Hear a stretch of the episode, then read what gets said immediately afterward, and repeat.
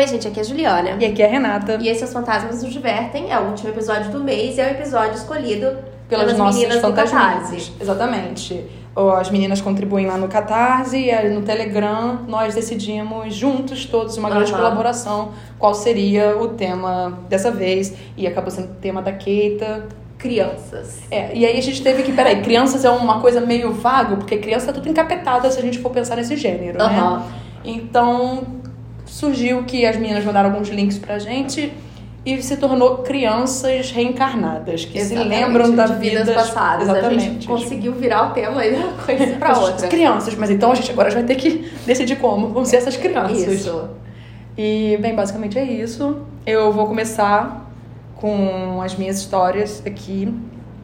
Eu, inclusive, salvei uma outra história, porque eu achei sensacional, para um outro futuro que a gente for, for falar sobre o assunto de crianças Eu também. criei minha conta no Reddit só pra poder salvar os posts pra achar depois, sabe? Muito mais E foi fácil. isso que eu fiz e agora só tem coisas salvas. Até agora eu não usei nenhum deles. Mas tá lá salvo. Tá lá, a gente vai nunca... um dia. Exatamente, um dia vai chegar. A gente faz um episódio, sei lá, carta branca. Você escolhe o que você quer fazer. Eu pego uma daquelas histórias, sabe? Muito tipo bom. isso. Hoje é um episódio aleatório, a gente só quer falar sobre coisa aleatória. É. Então vamos lá. Eu vou falar histórias que a Dani escolheu, Uhum. Né? Ela separou alguns links e eu peguei essas. Quando o Ryan tinha 4 anos, ele começou a dirigir filmes imaginários. Gritos de ação costumavam ecoar pelo quarto dele. Mas a brincadeira começou a preocupar os pais de Ryan quando ele passou a acordar no meio da noite, gritando e apertando seu coração, dizendo que ele sonhou com seu coração explodindo quando ele estava em Hollywood. A mãe dele perguntou para o médico sobre esses episódios. Terrores noturnos, disse o médico. Ele vai superar isso. Então chegou uma noite e, enquanto sua mãe o colocava para dormir, Ryan de repente pegou a mão dela e começou: Mamãe, eu acho que eu era outra pessoa. Ele explicou que lembrava de uma grande casa branca e uma piscina. Imagina escutar isso de uma criança. Você tá para dormir. É, ai, Essa noite você não dorme mais. Você não dorme mais. Então, esse episódio, gente, é o maior anticoncepcional que a gente podia oferecer. Imagina, gente, meu Deus do céu. Não, imagina se o seu filho, na verdade, é a reencarnação de um serial killer. Ai, nossa. Não, só de pensar em, em Kevin, do Precisamos Falar sobre o Kevin, já me deixa horrorizada. Exatamente. E é uma ficção, sabe? Sim. Ficava em Hollywood, muitos quilômetros longe da sua casa em Oklahoma. Ele disse que teve três filhos, mas que não conseguia lembrar o nome deles. Ryan começou a chorar, perguntando à sua mãe o porquê dele não conseguir lembrar o nome deles. Eu realmente não sabia o que fazer, ela disse. Eu estava mais em choque do que qualquer outra coisa. Ele foi bem insistente sobre isso. Depois daquela noite, ele continuou falando sobre o assunto. Continuou ficando triste por não conseguir lembrar aqueles nomes. Eu comecei a pesquisar pela internet sobre reencarnação. Eu até peguei alguns livros sobre Hollywood na biblioteca, pensando que as fotos poderiam ajudar ele. Eu não contei a ninguém por meses. Eu, eu gosto que ela falou assim, assim, olha, pessoas vão dizer que meu filho é maluco, eu sei que ele não é maluco, tem alguma coisa acontecendo. Eu vou fazer essa pesquisa minha aqui para proteger a integridade da minha criança. Exatamente. Ah, na, na minha história maior que eu escolhi depois, eu escolhi, peguei o link das histórias da Keita e depois eu contei uma história no Reddit. E é a mesma coisa, são mães protegendo os filhos. Exatamente. Esse é o tema de verdadeiro do episódio. Mãe protegendo crianças. É. Um dia, enquanto Ryan e sua mãe folheavam por um dos livros de Hollywood, Ryan parou em uma imagem preta e branca tirada de um filme dos anos de 1930, assim, intitulado Noite Após Noite. Dois homens no centro da foto estavam se confrontando. Quatro outros homens cercavam eles. A mãe do menino não reconheceu nenhum dos rostos, mas Ryan apontou para um dos homens no meio. Ei, mãe, aquele é o George. Nós fizemos um filme juntos. O dedo dele rapidamente apontou para um homem à direita, vestindo um sobretudo e franzindo a testa. Esse cara sou eu. Eu me encontrei. O livro não dizia o nome de nenhum dos atores na foto, mas ela rapidamente confirmou que o homem Ryan ter dito ser George era de fato George. George Raft, uma estrela de filmes dos anos 30 e 40 já esquecida. Ainda assim, sua mãe não conseguia identificar o homem que Ryan dizia ter sido ele. Ter sido ele. Então, ela escreveu para Jim Tucker, um professor psiquiatra da Universidade de Virgínia e especialista em crianças que lembram de suas vidas anteriores, e colocou a foto. Ela encontrou ele na internet, um lugar onde a gente encontra qualquer coisa para essas situações. Claro.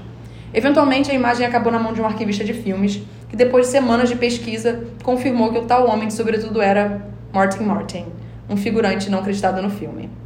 Um tempo depois, Tucker e a família viajaram para a Califórnia para encontrar com a família de Martin, com a filha de Martin, no caso, que foi encontrada por pesquisadores que trabalhavam com Tucker em um documentário. O segundo Martin é com Y.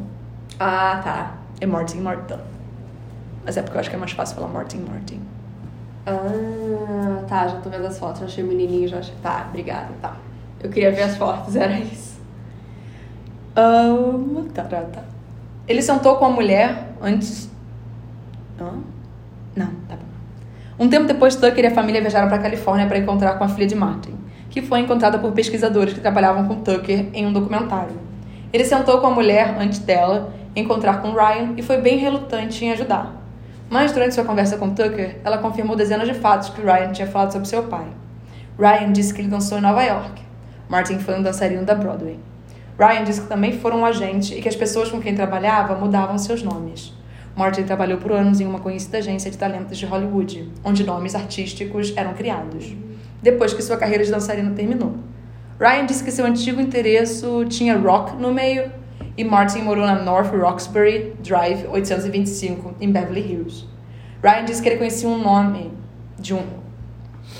Ryan disse que ele conhecia um homem chamado Senator Five.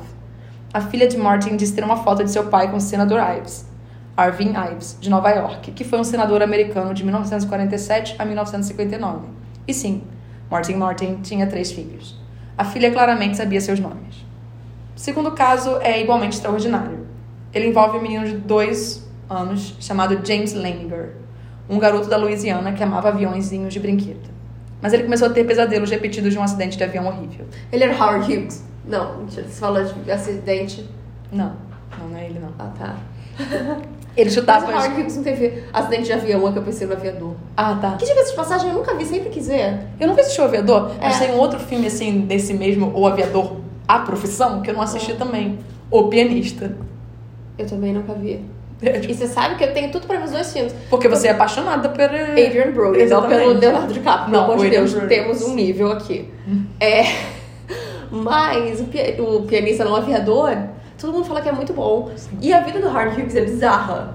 E eu preciso assistir. Eu nunca assisti o Aviador. Eu, É. peraí, na verdade, acho que eu já assisti o Aviador, assim, mas quando a gente passava na telecine. Ah, sim, é, então. Então, essas coisas, mas eu nunca parei pra ver tudo. Eu não assisti. Exatamente. Entendeu? Acho que tem que parar pra assistir o É, Aviador. eu acho que vale a pena. A Karina Longworth, Hum. ela, o primeiro livro que ela escreveu depois do podcast dela foi, foi sobre a vida do Howard Hughes. Eu quero muito ler esse livro. Ah, tá. procurar. Desculpa. Ah, tá.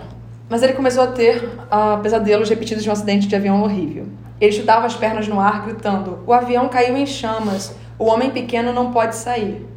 Então, durante o dia, ele batia seus aviões de brinquedo na mesa de centro da família enquanto gritava: Um acidente de avião em chamas! Ao ponto que havia dezenas de arranhões e amassados na mesa. James falava sobre o acidente, relatando que ele havia sido piloto e que ele havia voado de um barco. Seu pai perguntou o nome do barco. Ele disse: Natoma. Quando seu pai comentou: Isso parece japonês para mim, James respondeu: Não, é americano. James continuou dizendo que ele pilotara um tipo de avião quando, chamado Corsair, que seu apelido era Little Man, ou seja, o tal homem pequeno, e que ele tinha um amigo no barco chamado Jack Lawson. Depois de anos de uma pesquisa excruciante, o pai de James descobriu que um porta-aviões americano, a USS Natoma Bay, havia dado apo apoio a operações em Iwo Jima durante a Batalha da Segunda Guerra Mundial e que havia perdido um piloto lá, um jovem da Pensilvânia chamado James Houston. Seu avião caiu quase exatamente como descrito.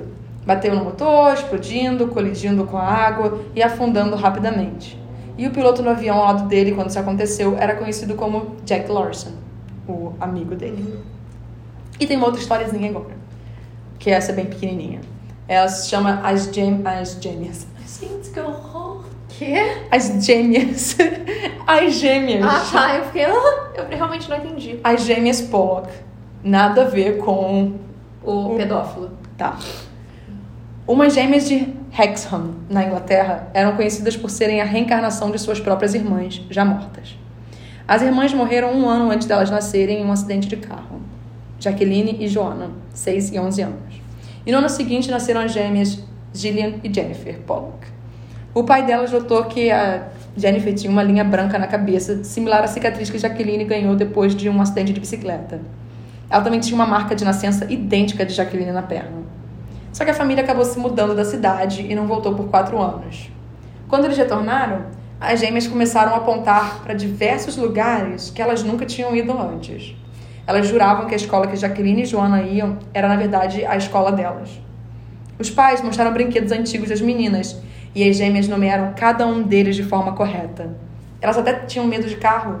As memórias acabaram sumindo por volta dos 5 anos e as gêmeas nunca mais lembraram de nada. É porque geralmente é isso, né? Essas crianças elas lembram e passam um tempo e esquecem. Esque exatamente, é. Mas, tipo. Que é até bom, porque imagina. Sim, é quando você é menor, assim, poucas Aham. pessoas conseguem continuar trabalhando com isso, Uhum. Né? Lembrar, mediunidade, afins. A maioria sempre acaba esquecendo essas situações. O que também é um bom, né? O chato é que os pais não esquecem. Uhum. É, ficam traumatizados pro resto da vida. Exatamente. Uma outra história que eu ia ler, que é bem legal, é, foi dividido. Ele, o cara dividiu em duas partes. Ah. O primeiro é, tipo, a aceitação. Aham. E, e não, a- não, o primeiro é o confronto. E ao mesmo tempo, hum, ok. E depois a segunda parte é aceita um pouco, mas ainda estou cético. Sim. E eu separei essa pra contar no, no futuro porque ela é bem legal. Tá. Bom, eu peguei primeiro o link que a Keita mandou com as histórias, que eu traduzi as histórias, depois eu peguei uma história do Reddit. Uhum. Então vamos para essas da Keita agora que são menores. É, minha outra mãe. Christian é meu filho mais novo, mas ele nasceu parecendo que é a pessoa mais sábia do mundo. Eu sei que a alma dele é muito antiga. Quando meu filho tinha 4 anos, eu estava fazendo um sanduíche de geleia e manteiga de amendoim para o almoço dele.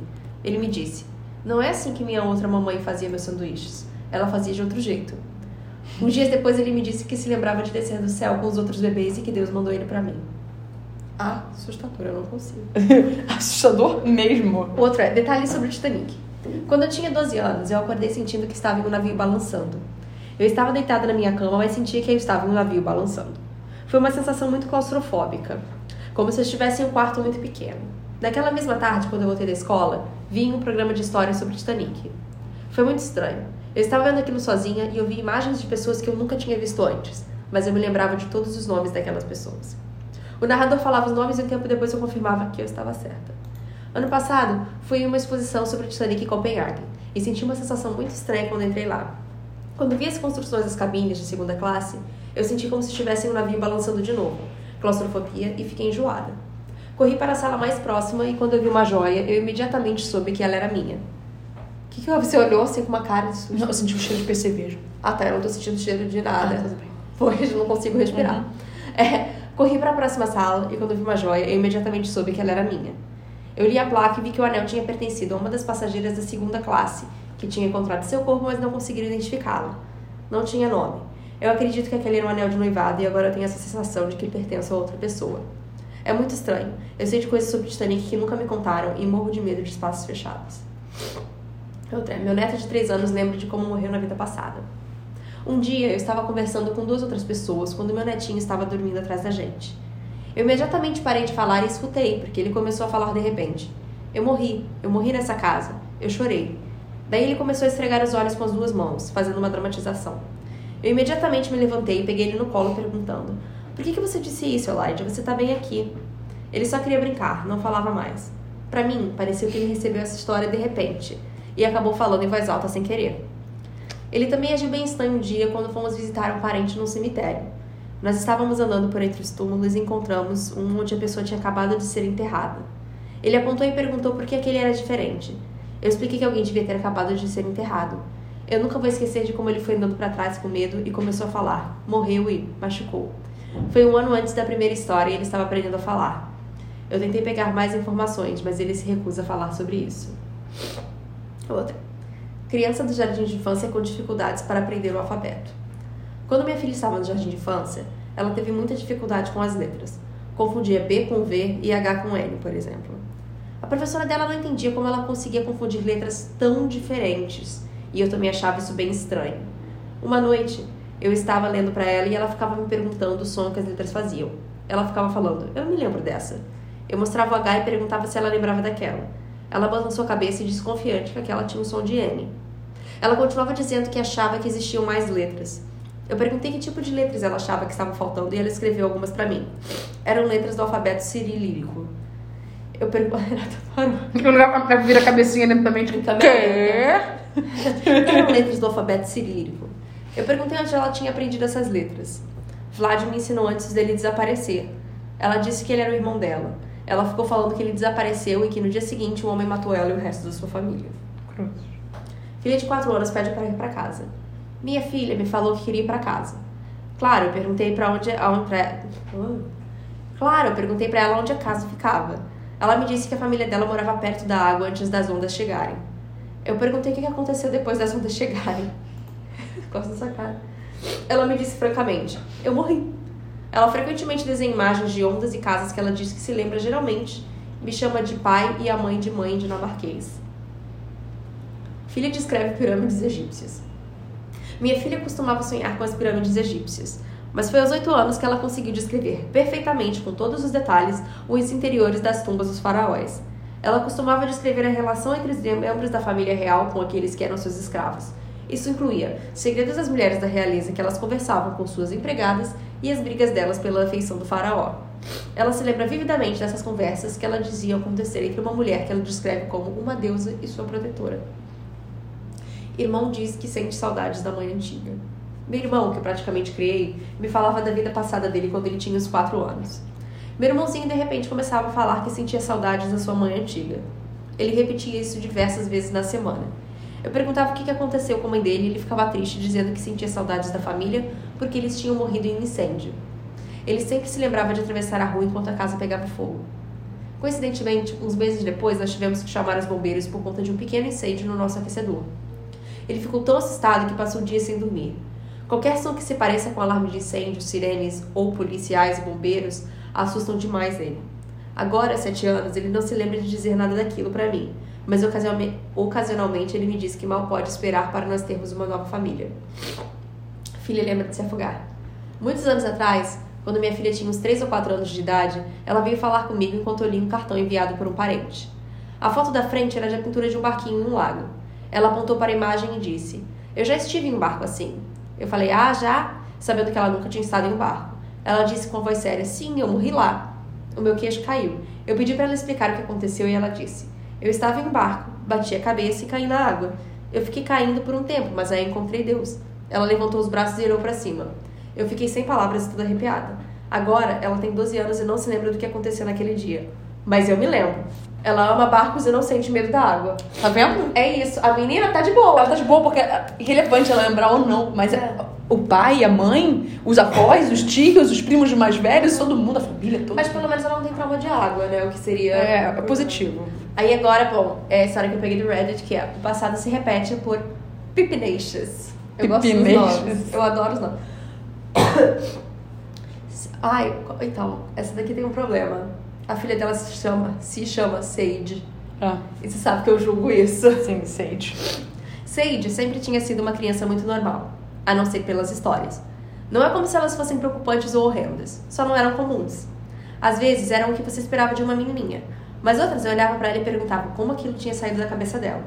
Começou aos quatro anos, logo depois do pai dela ir embora. Desculpa, foi o que é. Começou aos quatro anos, logo depois do pai dela ir embora, nos deixando sozinhas. Eu tinha terminado de ler uma história para ela dormir e estava dando boa noite quando ela bocejou, sorriu e perguntou: Você sempre vai ser a minha mamãe, né? Claro, disse. Que bom, eu ia sentir a sua falta. Você é minha mamãe há muito tempo. Sim, sua vida inteira, respondi. Todas as minhas vidas, ela falou com o rosto enfiado no travesseiro. As crianças dizem cada coisa.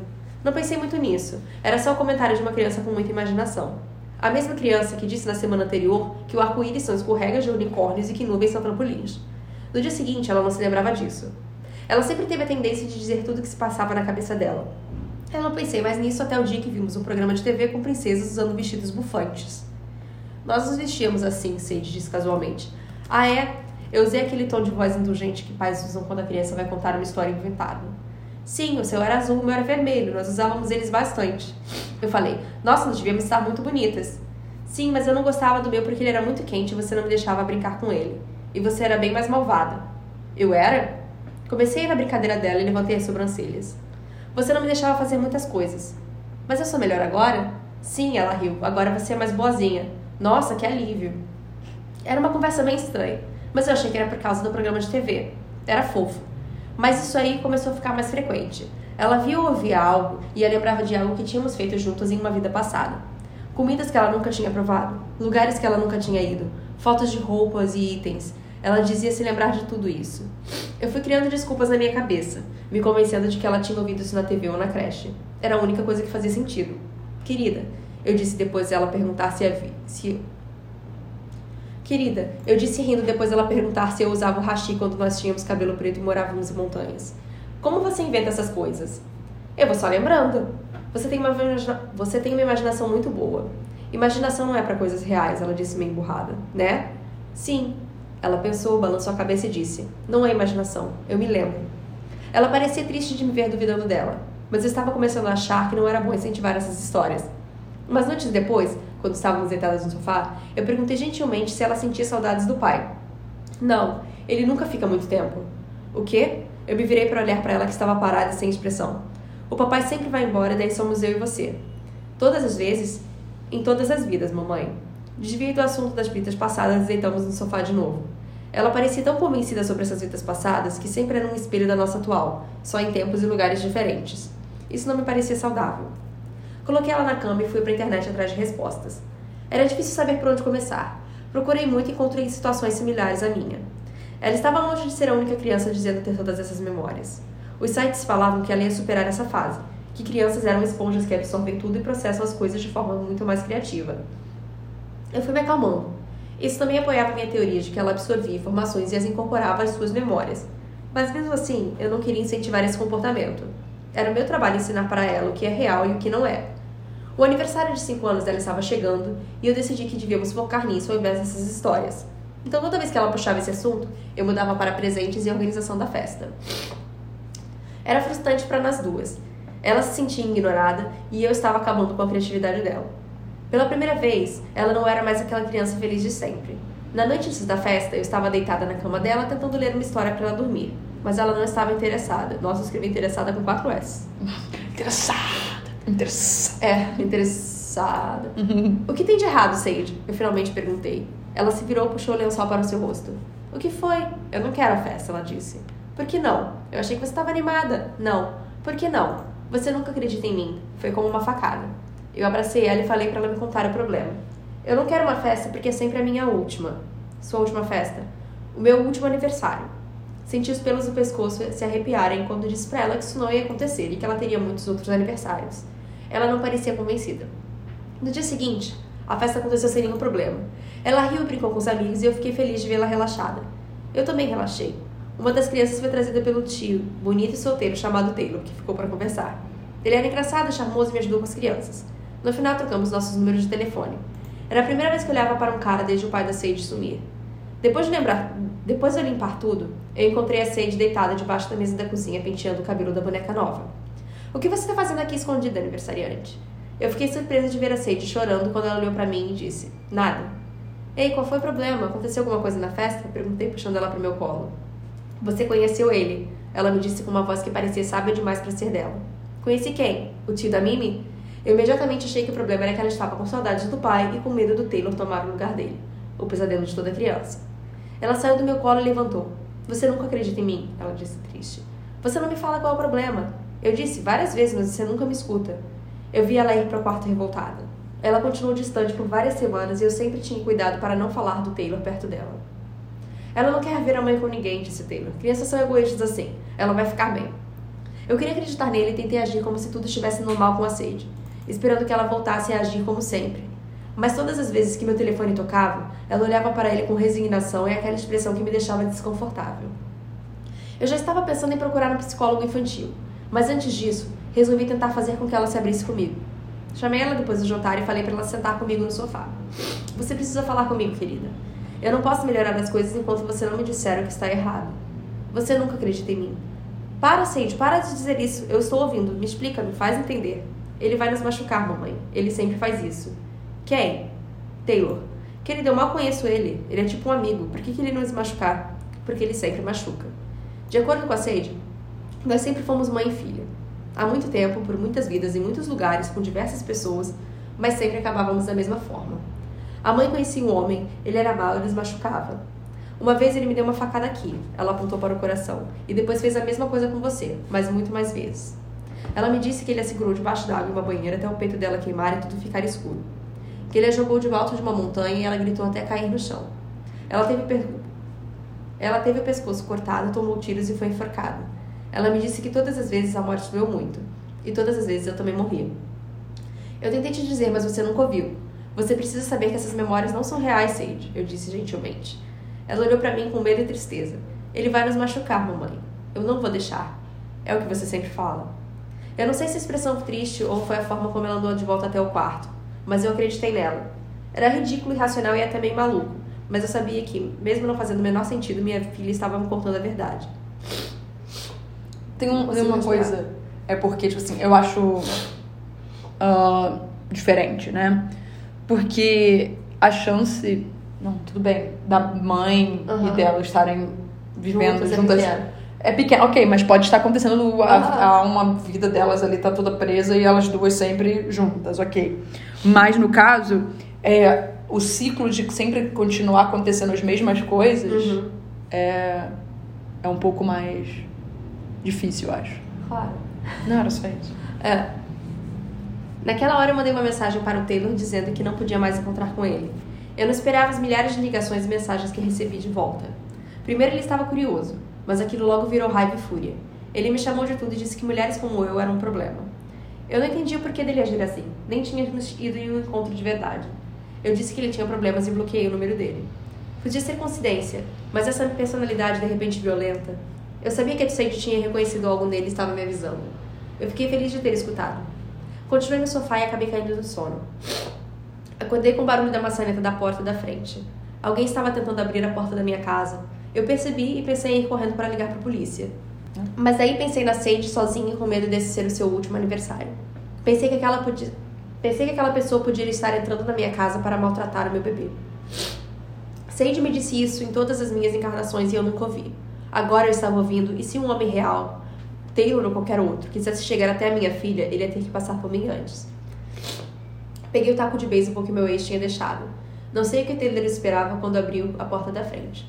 Talvez ele achava que nós já estivéssemos dormindo, mas eu sei que ele não me esperava ver com um taco de beisebol do outro lado da porta, pronta para bater. Os policiais chegaram e de repente encontraram na entrada da minha casa, caído na poça de sangue dele.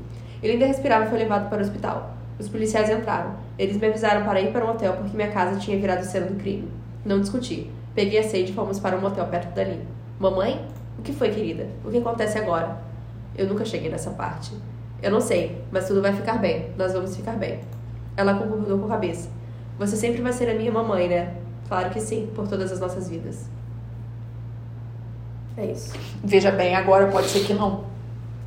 Porque mudou. Exatamente. Abriu uma fenda nova. Não, mas sim, É. essas coisas É. acontecem, porque o ciclo foi rompido. Finalmente fechou o ciclo. Sim, exatamente. E na hora que isso acontece, você altera as coisas e Aham. pode ser que na próxima vida ninguém mais lembre de nada e Sim, que bom. é isso. É. Não, sei lá, sabe? Eu- Bom, gente, é, esse foi o episódio de hoje. Sim, que foi o tema escolhido pelos nossos fantasminas. Se vocês quiserem escolher o nosso tema, é só entrar no Catarse. Exatamente. A gente tem um grupo pra isso, pra ficar discutindo os temas. O link tá na descrição do, do podcast. Aham. E basicamente temos alguma coisa pra dizer? Temos sim. Temos sim, porque agora, A gente vai comemorar um ano de podcast em março. dia 8 de março, para ser mais exatos. Juliana achava que era abril, veja bem. Eu tinha certeza que era abril. Eu disse pra ela que. Não, Juliana, é 8 de março. Primeiro que a gente discute pra fazer esse podcast desde, sei lá, metade de 2018. É verdade. Sabe? É verdade. Então, as datas são confusas na minha cabeça. Então, o que acontece? A gente tá aí vendo, né, uma programação um Especial. especial aí pra vocês, uns, quem sabe, sorteiozinho diferenciados. E a gente conta isso pra vocês já em março mesmo, tá bom? Tá bom, Fiquem gente. bem. Tchau, tchau. Tchau. Bu!